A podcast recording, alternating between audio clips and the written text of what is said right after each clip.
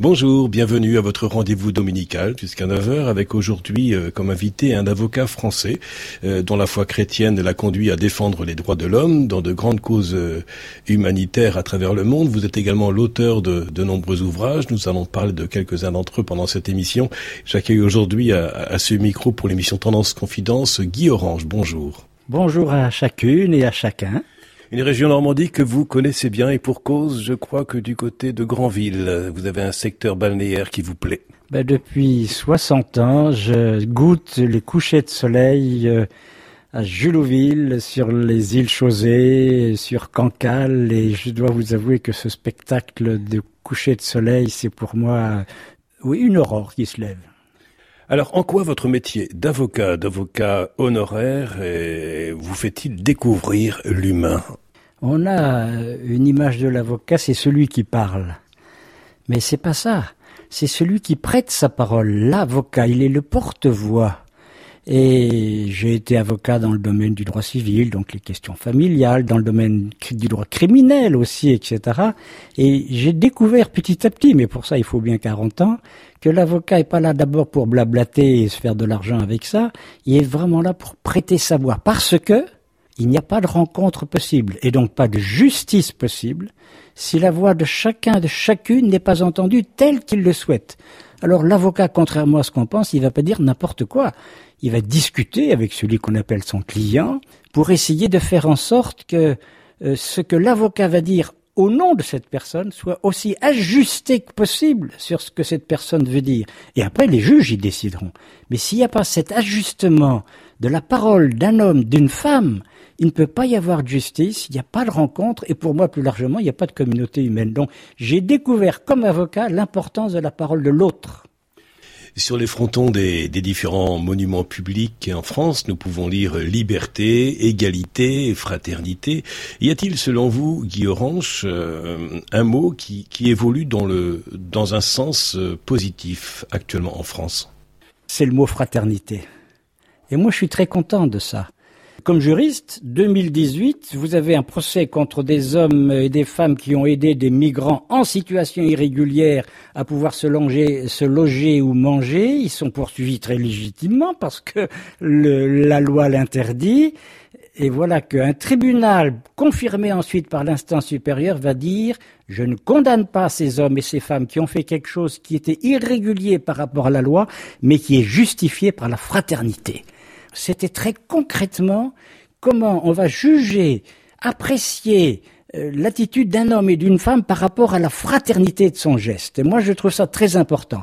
Et puis, bien évidemment, très important, parce que dans un monde mondialisé, c'est-à-dire interdépendant, moi je dépends de la manière dont les, Chinois vont décider, les Russes vont décider, et puis réciproquement un tout petit peu aussi, eh bien, dans ce monde mondialisé, si on arrive à redécouvrir la fraternité, non pas simplement comme un champ, comme un horizon sympa, etc., mais comme une réalité qui va organiser notre vie politique, pourquoi pas notre vie en église, notre vie en communauté, notre vie associative.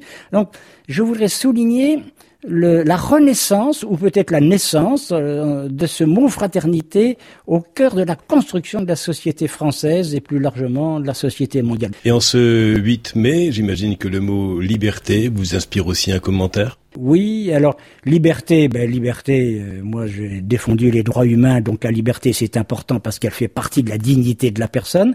Et l'égalité, on a plus de mal parce que l'égalité ça se construit. La fraternité nous en donne euh, une réalité de base. Nous sommes frères, donc euh, on est égaux. Égaux en quoi? Non pas pareil, on n'est pas uniforme. Égaux en, droit, en dignité, mais il va falloir le, construire par des actes politiques, par des partages économiques, par des, des, liens et des lieux sociaux où la fraternité va être vécue et cette égalité deviendra une réalité. Lorsque nous désirons prendre une direction, nous pouvons choisir le plus rapide ou prendre le temps de découvrir un, territoire. Quel est votre GPS euh, intérieur, Guy Orange, pour ne pas perdre le nord? Pour moi, c'est la découverte de notre capacité de solidarité.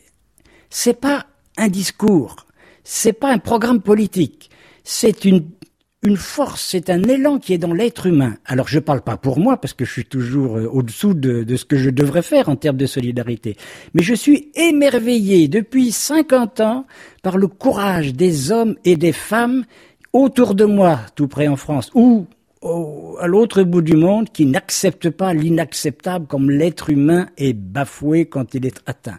Et moi, je suis émerveillé euh, par cette capacité de solidarité. Je ne suis pas, bien sûr, je suis scandalisé par le scandale de la torture, de la faim dans le monde et des injustices, et ça me blesse, mais je dois vous dire que ce qui l'emporte chez moi et ce qui me fait lever encore ce matin, c'est la capacité de solidarité que m'ont partagé ces hommes et ces femmes. Oui, nous sommes des briseurs de solitude. Et vous savez que la solitude, c'est ça qui tue les hommes et les femmes à travers la faim, à travers la torture, à travers l'isolement, à travers la maladie. Nous ne sommes pas des faiseurs de miracles. Mais nous sommes capables de briser leur solitude en disant, c'est d'aider les hommes et les femmes sur place, à eux trouver les solutions.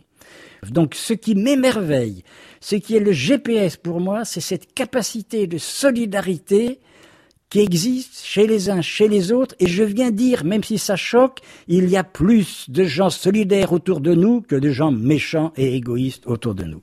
Vous êtes venu il n'y a pas très longtemps à Sainte-Mère-Église pour euh, donner une, une conférence. Guy Orange, euh, vous aimez venir euh, marcher sur ces lieux qui ont une mémoire forte, hein, que ce soit le, le 6 juin, même si aujourd'hui nous faisons aussi mémoire de, de, cette paix fragile en ce, en ce 8 mai 2022.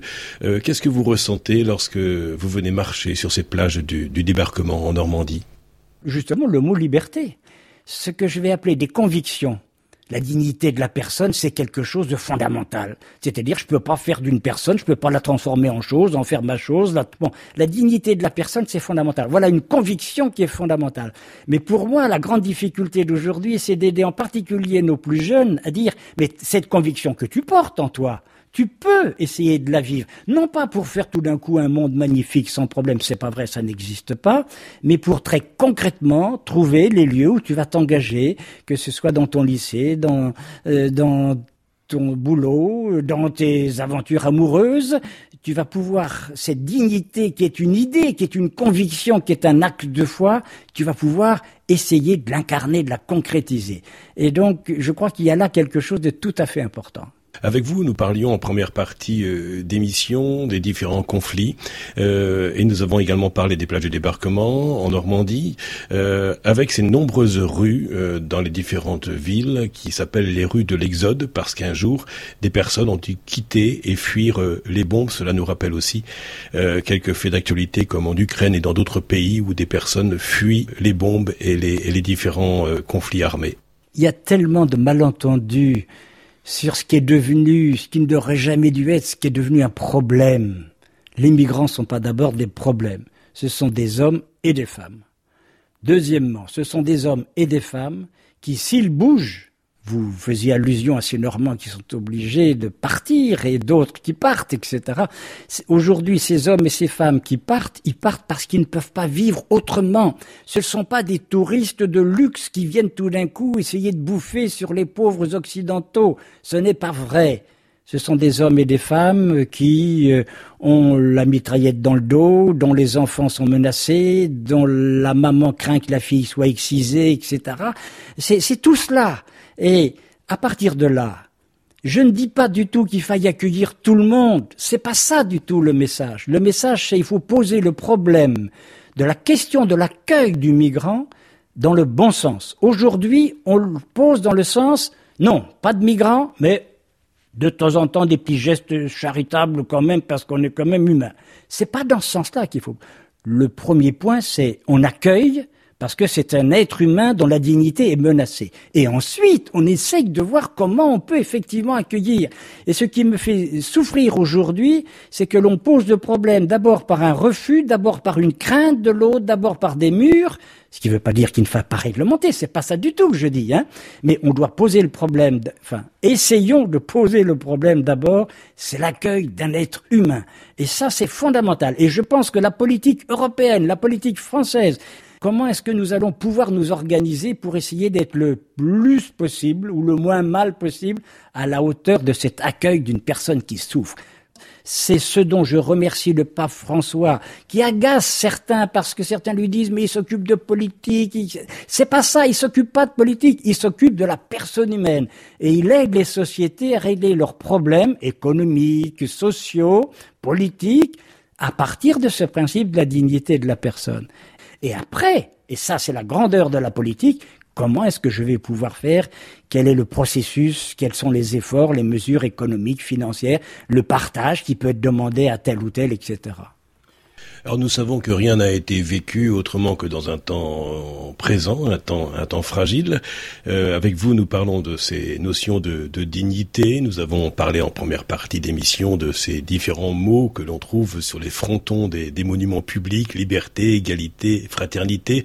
J'aimerais que vous puissiez aussi nous, nous parler d'une autre passion qui est la vôtre, qui est animée par le mot paix. La paix, ça n'est pas un état fixe. C'est pas statique moi, je vois bien la paix dans un ménage. Nous avons la joie de partager la même vie depuis 50 ans. C'est jamais fixe. Ça s'invente sans cesse. La paix dans une association, j'aime bien, oui, la paix, ça se marche, ça se chemine. Et, je crois très très important que euh, autour, par exemple, de ce qui s'est passé en Normandie, euh, nous soyons capables encore aujourd'hui, des décennies après, à, à nous mettre ensemble pour cheminer la paix comment je vais l'inventer, non pas pour inventer des solutions euh, complètement euh, stupides ou autres, mais comment je vais retrouver en moi ces capacités de la construire. Donc j'aime bien l'idée de cheminement de la paix. Alors je voudrais surtout dire à celles et ceux qui nous écoutent, ne soyez pas découragés parce que vous n'avez pas réussi tout de suite à faire la paix. Ça se chemine, ça se fait lentement, ça se fait avec d'autres, avec les petits oiseaux du chemin, avec la beauté, avec euh, parfois la pluie qui nous accueille, et puis avec le compagnon, la compagne, ça se fait comme ça la paix. Et vous aimez, euh, Guy Orange, cette, euh, cette notion de, de, la paix qui devient une habitation avec ce nom de la grange et la maison de la paix à Sainte-Mère-Église? Je trouve très très beau, si on peut tenter euh, le, le, le, rapprochement avec Noël. Voilà que la crèche est dans une grange. Voilà que la bonne nouvelle, elle est dans une grange, euh, dans une mangeoire. Eh bien, je pense que ce, ce symbole de la grange de la paix, il est magnifique parce que dans cette petite chose d'une grange que souvent on méprise, etc., de là peut sortir la paix. moi, je suis très, très reconnaissant aux hommes et aux femmes qui aujourd'hui portent ce projet de la grange de la paix, de la maison de la paix sur ce territoire aussi blessé et en même temps aussi espérant qu'est notre Normandie. Continuons d'inscrire euh, sur la partition musicale de, cette émission Tendance Confidence euh, votre voix, Guy Orange, avec euh, ces mots qui viennent lui donner un rythme particulier comme celui de fraternité, mais il est un mot aussi qui n'est pas très loin de ce qui vous passionne comme la fraternité ou la paix, nous l'avons bien compris, c'est le mot ensemble.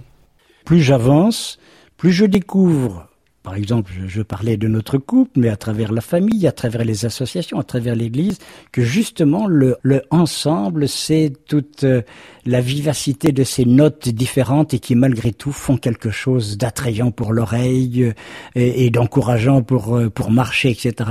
Donc moi vraiment c'est le ensemble parce que le ensemble je l'ai expérimenté non pas à travers mes actions, mais à travers le courage d'hommes et de femmes pour lesquels être ensemble, c'était vital. Ils ne pouvaient pas laisser tomber l'homme qui était dans le caniveau. Ils ne pouvaient pas laisser la famille qui n'arrivait pas à manger ce soir. Et ces hommes et ces femmes, je les ai fréquentés. Ils ne pouvaient pas laisser le compagnon qui a été arrêté, qui est torturé dans une geôle euh, aujourd'hui dans tel ou tel pays. Eh bien, ils étaient ensemble. Et pourtant, ils étaient ensemble dans la mouise, dans la difficulté, dans le malheur. Mais ce qui a dominé chez eux et ce qui m'aide aujourd'hui et qui domine en moi, c'est cet ensemble. Alors oui, euh, très belle idée que de composer cette symphonie ensemble. Et pour vivre ensemble, euh, pour le dire autrement, pour vivre en communion, encore faut-il qu'il y ait de la communication. Mais tout à fait. Et, là encore, c'est pour ça que c'est important de réfléchir sur cette question de la communication. Et c'est l'avocat qui parle parce que souvent c'est le blabla. Puis non, l'avocat il fait pas son boulot s'il n'arrive pas à communiquer d'abord avec la personne qu'il va accompagner et avec le juge. Le souci de l'autre dans la communication, je crois que ça c'est très très important. Et là, on a chacun des talents différents.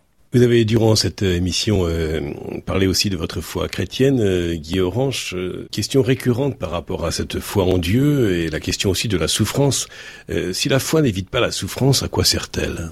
Elle espère. La foi espère. C'est-à-dire, je sens un appel à l'ailleurs, au plus grand, peut-être au plus humain.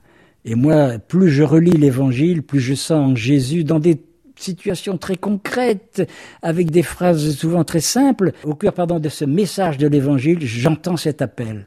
Alors ça me, oui, espère, ça me fait espérer.